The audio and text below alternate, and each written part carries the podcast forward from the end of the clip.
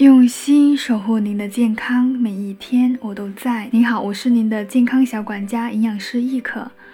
我做了科普这么久，特别是体重管理方向的，身边仍然不乏有一些人想要减肥却不敢吃肉。但是呢，其实，在减肥当中，肉类的安排是非常重要的。肉类食物当中的蛋白质含量丰富。但其实，在减肥过程当中，肉类才是减肥餐中不可缺少的一样食物。首先呢，我们在减肥的时候一定要保证充足蛋白质的摄入。充足蛋白质的食物呢，它可以延长我们的饱腹感，因为呢，蛋白质它可以刺激肠道分泌胆囊收缩素，这种收缩素呢，可以跟相应的受体结合，产生饱腹的信号。第二呢。蛋白质的食物可以减少肌肉的流失，即使我们在不减肥的情况下，身体也是需要充足的蛋白质来构成和修复我们的组织。减肥的时候能量亏空，身体呢不仅会利用糖和脂肪来供能，也会利用蛋白质来供能。如果说不能够保证充足的蛋白质摄入，我们在减完肥之后呢，皮肤就会变得松弛蜡黄。所以在控制脂肪含量，要选对肉的前提下吃肉。肉和减肥其实并不矛盾。那么选肉的话，首先是没有腿的动物，其次是两条腿的动物。最后呢，才是四条腿的动物。那在减肥的时候，摄入多少蛋白质才算是充足呢？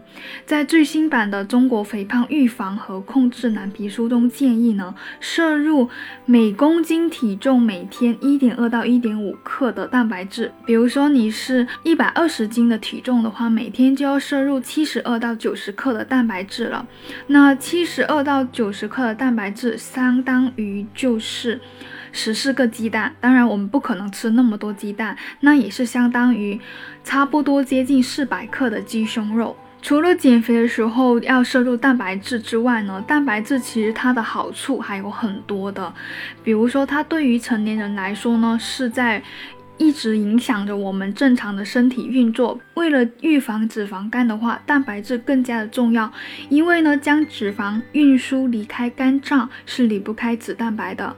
还有呢，贫血的人更要补充蛋白质，因为氧气运输离不开血红蛋白等等。如果说长期缺乏蛋白质的摄入呢，是会引发头发纤细疏松、容易掉，皮肤干燥松弛，还有贫血、免疫力下降、记忆力减退等等。健康的问题，对于小孩子来说呢，特别是活跃生长发育状态的小孩子，蛋白质意义更是重大，需要量呢比成年人还要高的。在能量摄入不变的情况下，增加蛋白质的摄入是可以显著的提高小朋友的生长速率，还有免疫能力也是很有帮助的。